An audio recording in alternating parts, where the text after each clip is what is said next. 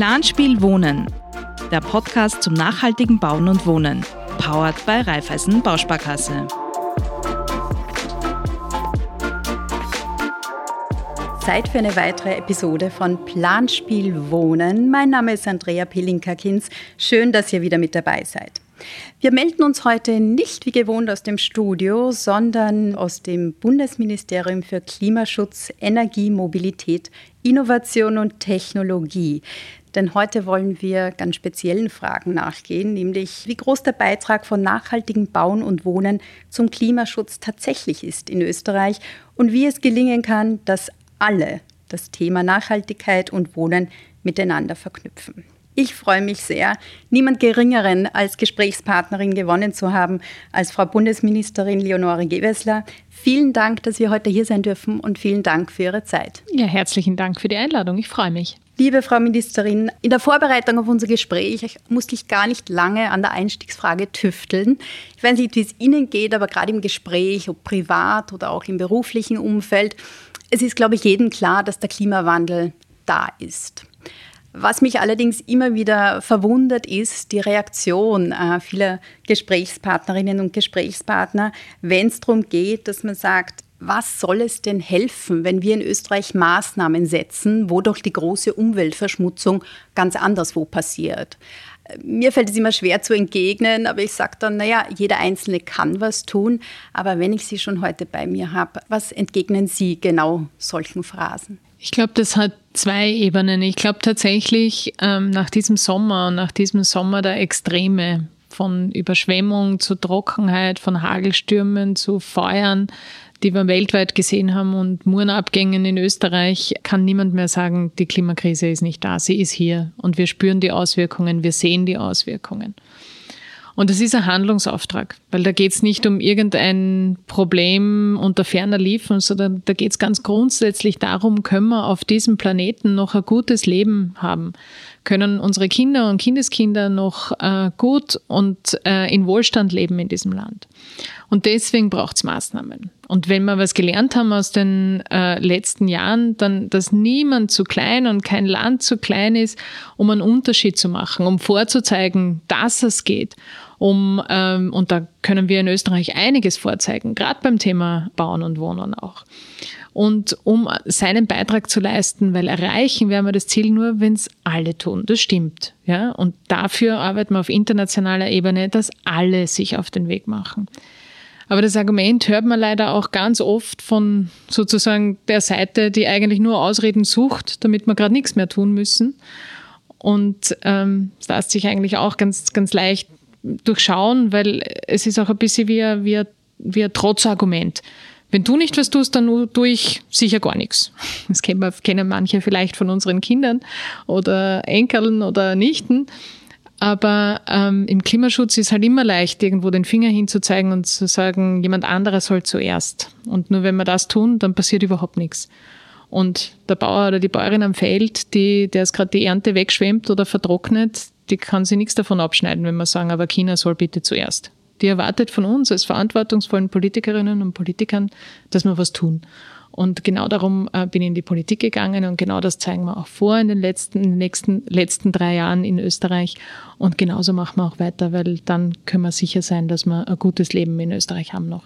Genau, diese Worte nehmen wir auch mit und da äh, freuen sich auch unsere Hörerinnen und Hörer, glaube ich, ähm, genau das aus Ihrem Munde zu hören. Sie haben schon angesprochen, Bauen und Wohnen bietet einen sehr großen Hebel, wenn es um das Thema CO2-Reduktion geht, also Klimaschutz per se. Wie schätzen Sie das Potenzial hier in Österreich ein? Auf der einen Seite haben wir im Bauen und Wohnen einen riesigen Hebel. Warum? Weil wir sehen, dass äh, 27 Prozent des österreichischen Endenergieeinsatzes, also dazu, wozu wir unsere Energie brauchen, die wird im Gebäudebereich verbraucht. Die wird zum Beispiel für die Raumwärme verbraucht. Und dabei verbraucht man leider derzeit noch viel äh, Öl und Gas. Aber wir wissen auch, was es braucht, damit wir rauskommen aus dieser klimaschädigenden Abhängigkeit von fossilen Energieträgern. Also insofern großes Potenzial, hier einen Beitrag zu leisten für den Klimaschutz. Andererseits natürlich auch große Herausforderungen, weil wir wissen auch, die aller, aller, allermeisten Gebäude, in denen wir 2040, 2050 wohnen und leben werden, Die stehen schon. Und das heißt, äh, wir müssen diese Gebäude klimafit machen und das heißt uns überlegen, wie kriegen wir die fossilen Heizsysteme raus?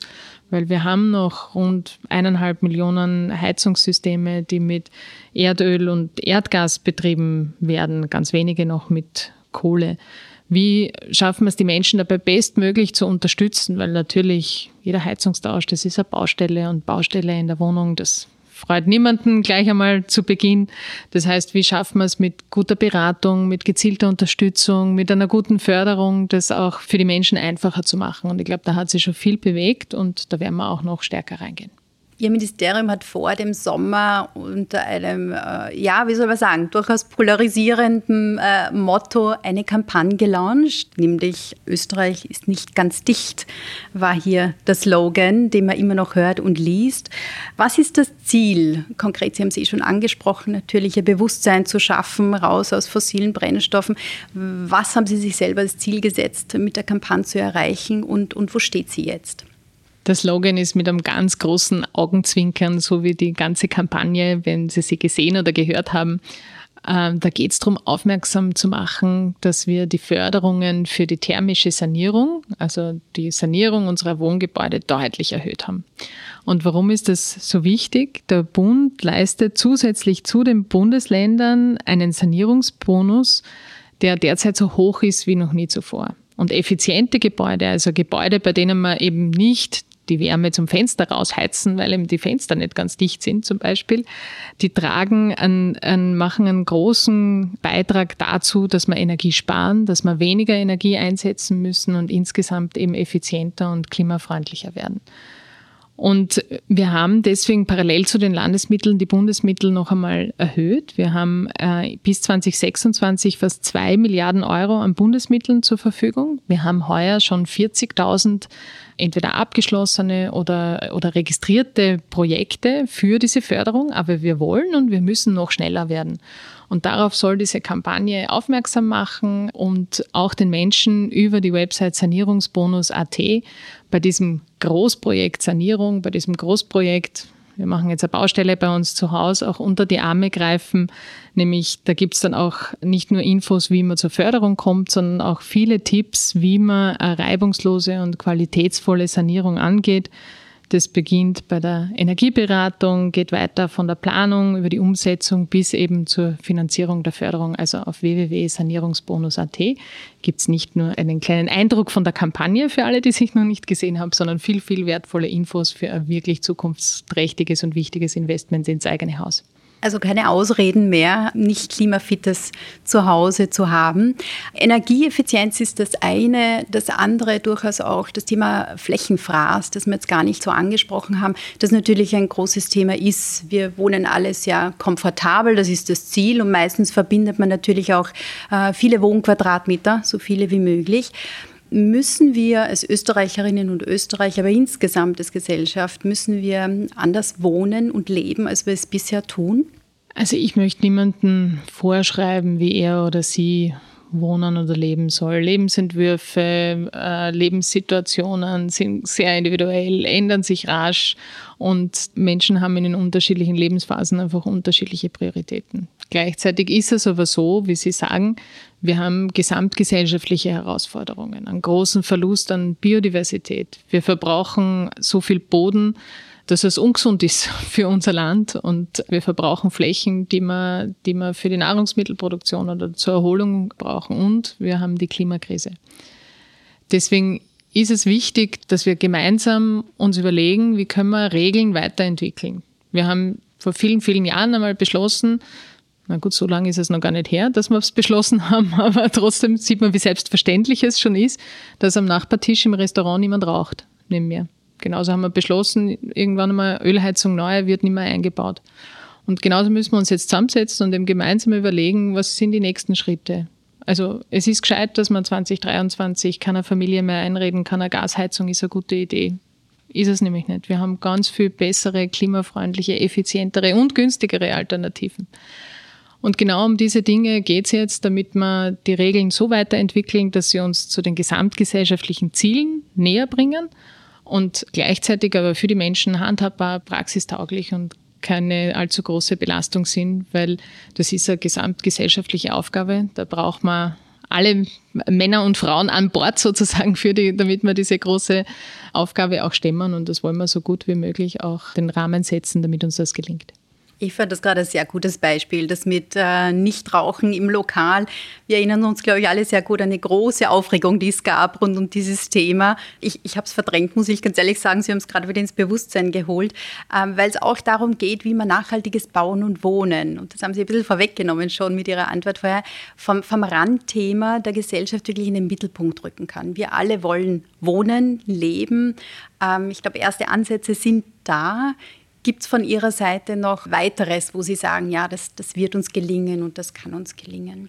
Also äh, ganz generell glaube ich, dass das Thema schon äh, wesentlich breiter angekommen ist, als wir vielleicht manchmal denken. Wenn jemand neu baut, dann ist das Thema, wie kann man möglichst energiesparend bauen, möglichst energieeffizient bauen, ein ganz großes. Da beschäftigt man sich natürlich damit, wie heize ich und äh, mache ich mir die Photovoltaik, also die Sonnenstromanlage gleich aufs Dach oder warte ich noch ein bisschen oder wie, wie gehe ich damit um, weil es halt ganz zentrale Fragen sind für ganz viele, die gerade neu bauen.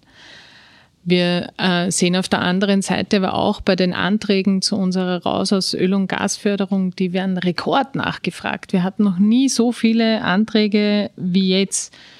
Also deswegen denke ich, das Thema ist ganz, ganz vielen Menschen sehr bewusst und sehr auch sehr klar, dass wir hier was tun müssen. Aber natürlich, und es ist der Vergleich mit äh, anderen Regelungen, zeigt es wieder große Veränderungen. Da gibt es auch immer viel Fragen, da gibt es viel Unsicherheit.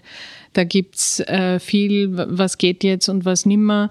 Und deswegen, glaube ich, ist das, das Wichtigste, immer wieder auch drüber zu reden, zu informieren. Und deswegen bin ich sehr, sehr dankbar auch, dass wir in unserer Kampagne zum Sanierungsbonus mittlerweile schon 25 Partner haben, die diese Kampagne auch mittragen, die sie mitbewerben, die Informationen zum Thema zur Verfügung stellen. Und das sind natürlich gerade auch Banken und Wohnbaufinanzierer und ganz, ganz wichtige Partner und äh, Partnerinnen, um auch die, die Info zu den notwendigen Fragen an den Mann und die Frau zu bekommen. Ich nehme als Antwort Ihre große Zuversicht, dass äh, wir da schon sehr weit sind, insgesamt als Bevölkerung, aber dass äh, wir auch bald völlig ausnahmslos genau dasselbe Bewusstsein haben zum Thema Bauen und Wohnen. Da haben wir noch gemeinsam eine Aufgabe zu stemmen, aber Podcasts wie dieser hier, die zeigen ja, dass viele Menschen dabei sind, um, um das, sich des Themas anzunehmen und über das Thema zu informieren. Und auch wenn es gerade beim Thema Bauen und, und Wohnen, da geht es um was ganz Persönliches, da geht es um einen privaten Lebensraum, da, da stellen sich immer viele Fragen ein großes Thema ist. Wir sehen, wir haben die Technologien, wir haben hervorragende Unternehmen in dem Bereich, wir exportieren den grünen Wohnbau auf die, in die ganze Welt.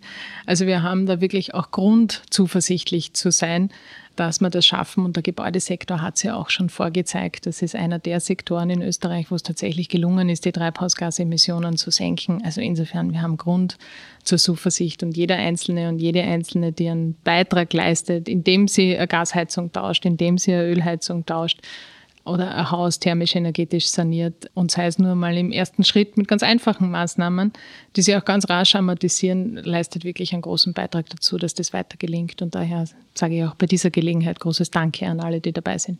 Die letzte Frage, die ich meinen Gesprächspartnerinnen und Partnern stelle, möchte ich auch Ihnen stellen natürlich. Und ich glaube, die ist auch für viele sehr interessant. Wie lebt und wohnt denn Leonore Gewessler privat?